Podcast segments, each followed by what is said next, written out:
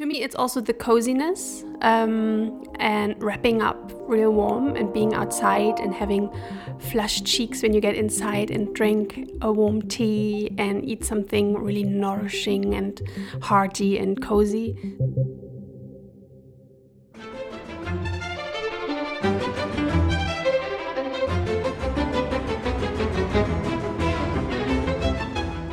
Hello, and a very warm welcome to the Dine Potsdam podcast. This is already our fourth season and it's kicking off now. I'm very flattered to be here with Claudi again. Hello. hello, hello.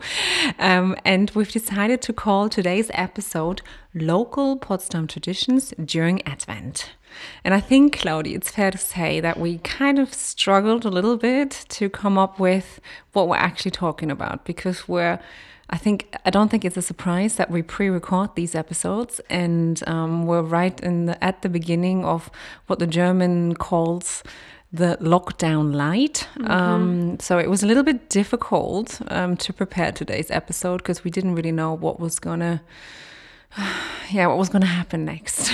That's true because so many museums and other institutions that make up our tourism scope of Potsdam are closed at the moment and until, well, end of November.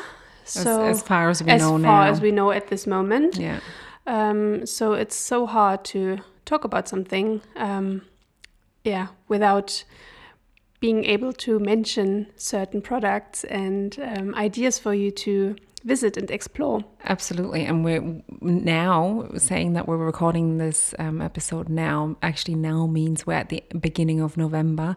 So we don't really know what's yet to come. Mm-hmm. I think that's fair to say. So we've decided to focus a little bit on Christmas, on Advent, and the local traditions that we do here in Potsdam. How you spend your Christmas, um, Claudi, I would really love to know. But mm-hmm. that's already towards the end of this episode, I think.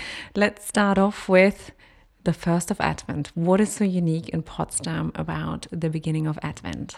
Uh, you tell me.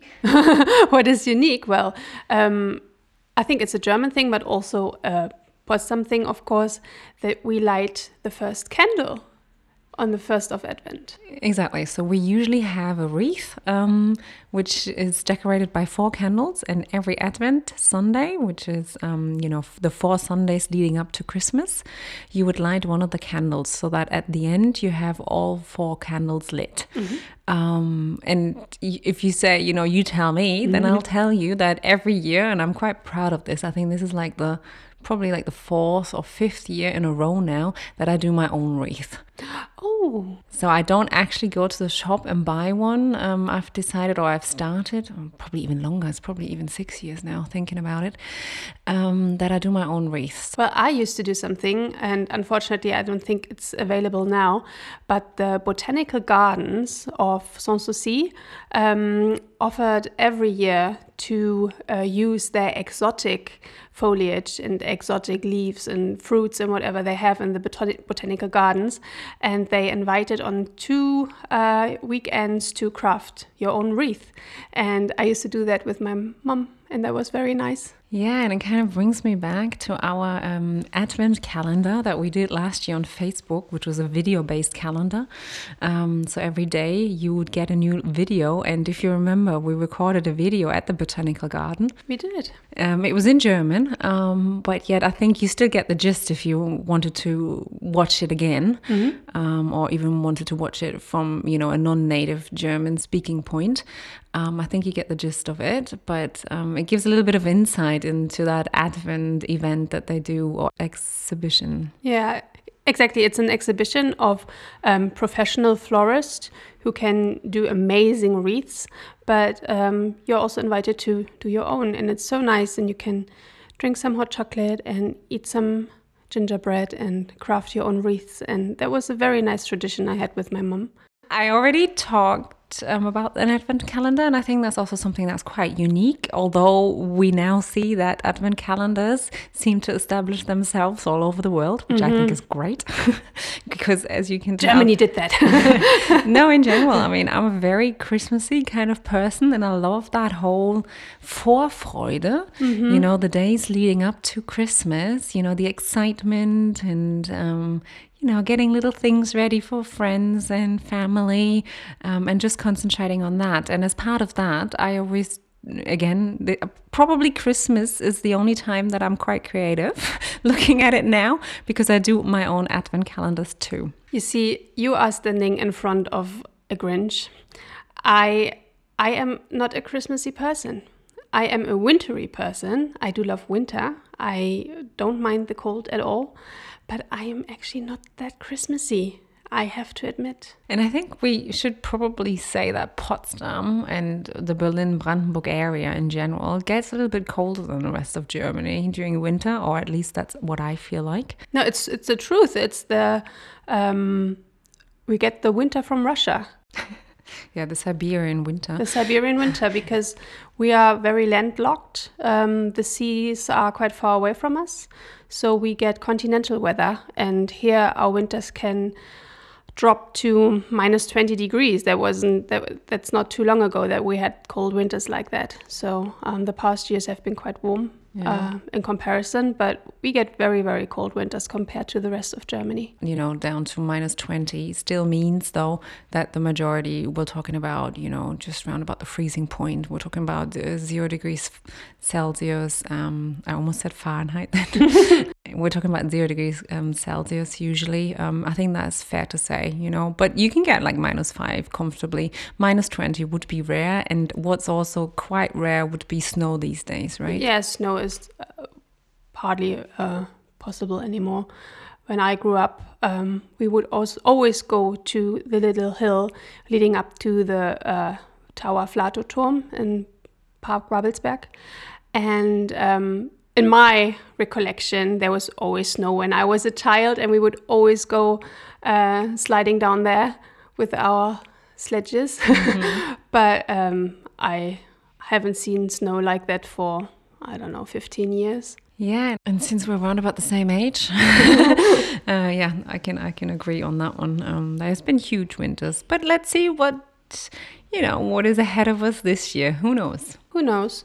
But I know that the coziness is upon us again, so that's quite nice. Yeah, and it's nice. It's nice sometimes. I think it's. I hear you when you say, you know, it's nice to go outside for a walk. You know, go through, you know, one of the three major um, parks that we here have in Potsdam, or even the little tinier, less known parks, the more hidden gem parks. I, I want to say, um, the big ones is the one in the uh, the New Garden, Sanssouci um, Park, and Babelsberg Park, as you mentioned. Mm-hmm but they're always worth a walk, even at Christmas time um, or in um, in winter in general.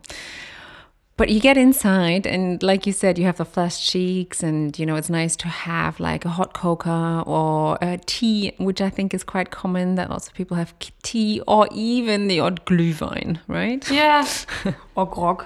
Yes, yes, or mulled wine for that matter. Mm. Um, and Mulled wine and Glühwein are usually served at Christmas markets. So yes, there is lots of Christmas markets in Potsdam. They they spread out to different weekends of Advent normally. Mm-hmm. Um, that's what we've seen the last years. This year, it's all going to be a little bit different. Um, we're not quite sure yet if there will be even one Christmas market. That's mm-hmm. yet to be decided as of today. We don't actually know.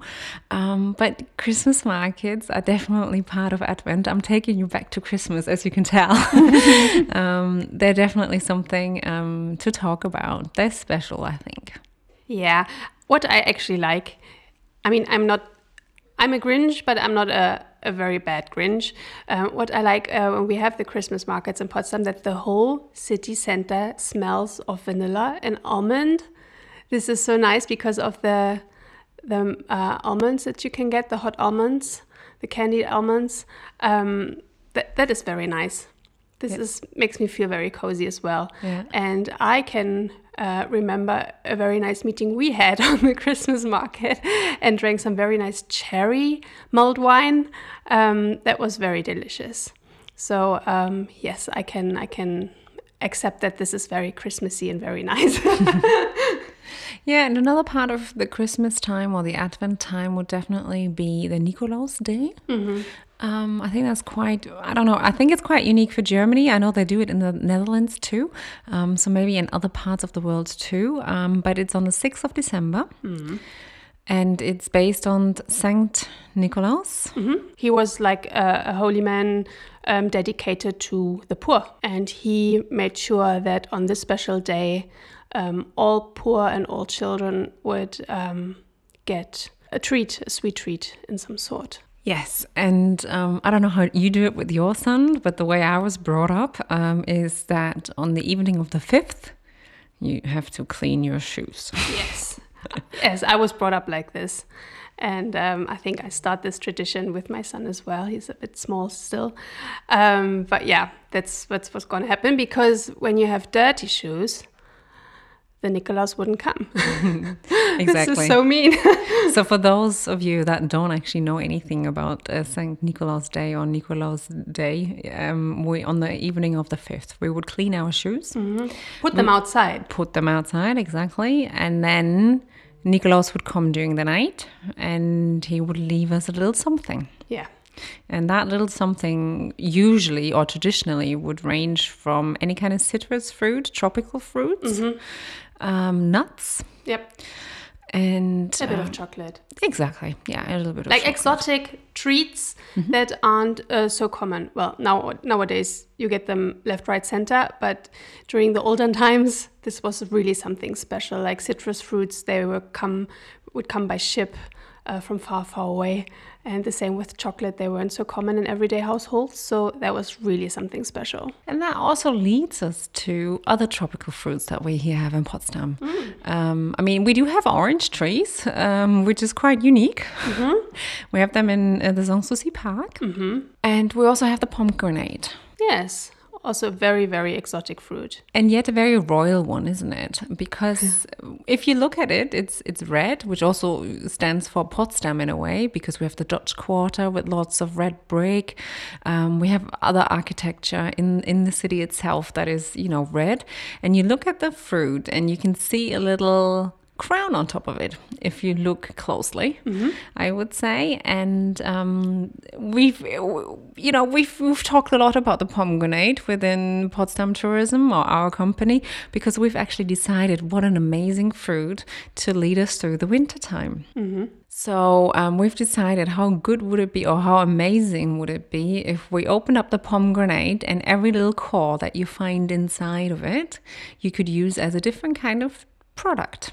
So the pomegranate is a fruit that takes you through winter with lots of different products alongside of it. And to name a few examples, um, do you want to help me out or not? Of course.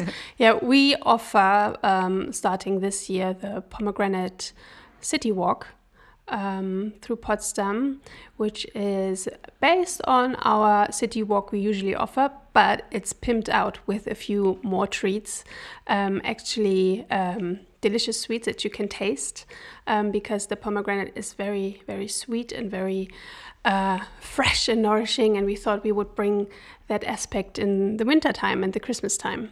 So it's a very nice walk through our city center for first time visitors, but also for returning visitors who want to taste Potsdam uh, as well as look at it and experience it. And usually we would offer public tours, um, but this year everything obviously is a little bit different. It's a bit different. We don't know yet how this uh, walk is actually being offered at the moment. because it's a brand new product. I think that's what we need to say. Yeah. However, I mean, if if you want to book a guide, that's quite easy too. So if you just want to be one household, um, maybe like a little Christmas treat before or after Christmas, you know, permitting it being possible, you could actually book a guide um, from our pool, and they would do the pomegranate walk with you as long as um, the delicacies can actually be offered too. I suppose. I think that's fair to say, but. Um, we keep you updated anyways, and it's never eh, there is no harm in always contacting us or just giving us a shout through the social media channels or an email for that matter. If we get back to our topic, which was the local traditions um, during the Advent, we need to talk about Christmas to wrap this um, episode up, I think. So, um, Christmas, Christmas in Germany. Where do we start? Exactly. It was invented here, wasn't it? I, I don't know. I, I, I, don't know. I would like to say, in a way, it feels like it. I'd like to say that Jesus played some role in it. um, but um, yes, it's definitely a big thing over here. Um, and it's a big family gathering, usually. No, usually, yeah. Um, so we start off with, or I would start off in my family with putting up the Christmas tree on the 24th. We used to do that too, Yeah.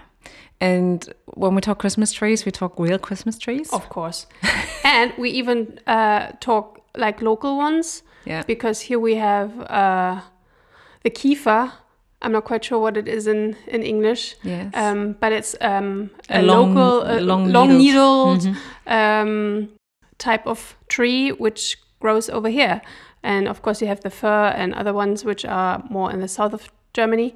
Um, so we always have a local Kiefer. Kiefer, yeah. Um, and we would always say, this is the pretty one, the prettiest one we've ever had, even though they're maybe a bit, a bit funny looking or have a mm. bald patch. I would But- call them unusual, but mm. that's how I grew up too. I mean, they they grow locally, absolutely. They grow in the forest of Brandenburg. You Yeah. know, bearing in mind, Brandenburg isn't is a very huge state with lots and lots of forests. Mm-hmm. Um, and lakes. Uh, it's a beautiful area to live in, to be honest. Um, and yet, that's the kind of tree that would grow here locally. And um, it might not, it, it's a funny one. Yes, it's an unusual one, but it's part of it, I think.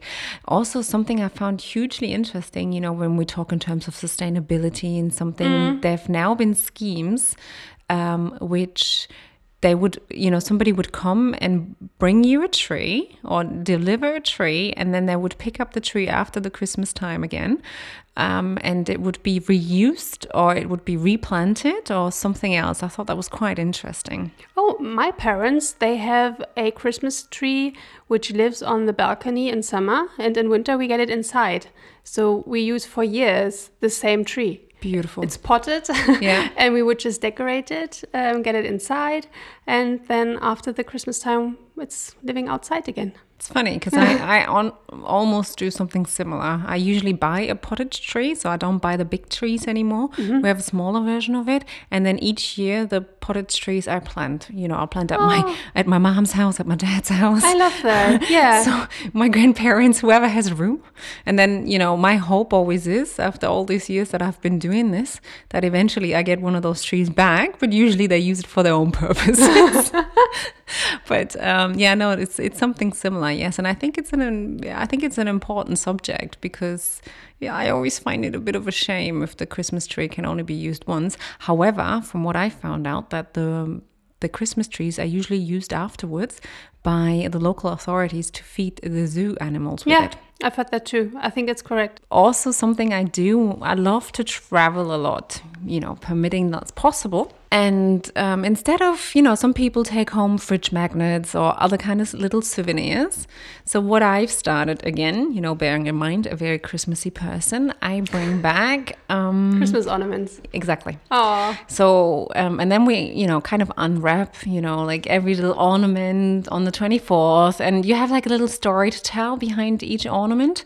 So I love that. So you never ask me the question, you know, some Germans or quite a lot of people, you know, they decorate their tree in a different color each year. Hmm. They have like a color scheme going on with it. Mine is always, you know, multifaceted. higgledy piggledy. yes, exactly. So we have like little stories with the ornaments. That's what we do. Do you have a Christmas pickle? Christmas pickle. Can Yeah. you name an example? It's a it's an ornament shaped like a pickle. I think I have one. Yeah, I think I have actually one. I think it's for good luck oh yeah. when you put it on the tree. Oh, I didn't know that. Yeah. Okay. It's no, so random, but it's yeah. for good luck. And we do have the pickle uh, area here in the south of uh, Brandenburg. So it's also very local. Ah, Yeah. maybe I don't have one. I need to look into this one. I have never heard of it. Find it fascinating. Okay. 24th. Mm-hmm. That's when Santa comes, right? in Germany anyway. hmm In your household? Yes. Yeah. And um, there's a very specific time when he shows up in our house. Oh dear, when is Yes. that? It's after coffee and cake, Mm-hmm. coffee and Stollen, coffee and Yeah. gingerbread mm-hmm. uh, on that day, Yep. and just before dinner. So it's not really, really dark. Mm-hmm. It has to be the twilight. It has to be the Dämmerung, which is very specific. So And not like wo- five o'clock, before five o'clock. then? Yeah, Okay. yeah, like that. So coffee is around three ish, and then we would all wrap up after coffee, go outside, go on a walk, and usually one member of the family, used to be my mum, would stay behind. Oops. Whoopsie! and we would come back from the walk, and the living room door was shut, and I wasn't allowed to go in there. Okay. And then I knew that the Christmas guy wasn't there somehow. Okay. So, yeah, and, and then So you didn't meet him. no, never met him. Uh, I think one year we had a um, Father Christmas, but um, I was very scared. I had to play something on the recorder, and um, that didn't go down very well. I think I was very, very scared and very anxious. so um, he brought me my first Walkman, though. but uh, no, that was the first and last time we've ever had uh, Father Christmas in our house. We have always had um, Santa, so we, we're similar pretty much. You know, like coffee and cake can't start early enough for me. And then uh, we would pr- usually put the shutters down or just, you know, make everything look dark. so Santa could come. And Santa would always, and still does now, he rings the doorbell and you let him in and you meet him. And it's How scary. it is sometimes for the little kids, um, I suppose, but it's it's also it's a bit of a fun thing these days, really, because you kind of I don't know, you have to say a poem to Santa because Santa, Santa's going to ask you, "Have you been naughty or nice?" And then you say, "Obviously, I've been nice," um, and Santa always knows this. and um, additionally, we have to say like a little poem or sing a song Yeah, or I had to like play the thing. recorder every time because I used to play the recorder, so I had to play the recorder. Yeah. And then, you know, you sit on Santa's lap, obviously, and uh, that's when you get um, the present after you've done the poem or something. And then he, you know, looks into his big sack and he gets something out. And is it one present from from Santa Yeah. and the rest is from Yeah. the fairies? The rest is underneath the tree, Ah, usually. okay, okay. Uh, the rest is already gathered underneath the tree. And, you know, as you enter the room for coffee and cake, most of the presents are underneath uh, the tree. Ah, already. See, for us, it's they're they're not there. They Ah. they just appear magically after a walk, Okay.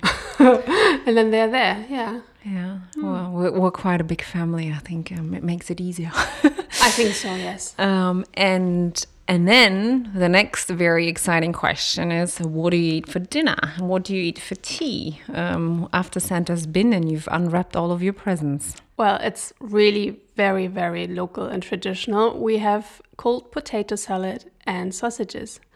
We have expanded our palette to vegan sausages um, because family members are. So uh, this is new, but um, it's a very basic potato salad recipe without egg, um, but with pickles again, the Christmas pickle, and it's delicious. My dad makes it. Is it mayo based? Ours or is oil. No, it's mayo based, but we don't use actually mayo anymore. We use uh, yogurt. Okay. Mhm. But it's it's it's uh, it's it's creamy and not not like the the oil and vinegar base that Yeah. you get in the south. Um, so yeah, Oh, I love it. I love it. It's pretty much the same for us. Um, it's also um, potato salad and sausages. Sometimes we put, you know, a little schnitzel in there or something. how very German. I know, I know, I know. And and always, I mean, usually I'm in charge of making the potato salad, which is a big, huge, massive bowl. Oh yeah. Um, and my little There's advice. another question to be had. Gleich, gleich, Yeah, yeah. gleich. Just wait a second. Um, just my little advice when you want to make German potato salad, I, I do the mayo based one. Um, do it a day prior to the Mm-hmm. to actually eating it because it tastes much better when it's a day old. Yeah, and the question is, do Yes. you use um, boiled potatoes, or do you use uh, the potatoes with the skin and peel them afterwards and then make the salad. The latter one. hmm Yes, Yeah, it's yeah. a better one. It is, it is, but it's I also the to- harder one. It's also the harder one, yes. Yeah, yeah. So you boil the potatoes first in salty water But with, with the, skin, skin, on, yeah. exactly. And whilst uh, after the potatoes boiled, you take um, the potato out and then you peel it. So it's still a warm potato, and then you peel it because the skin comes off um, a lot easier or better then. But it's a it's a sticky job.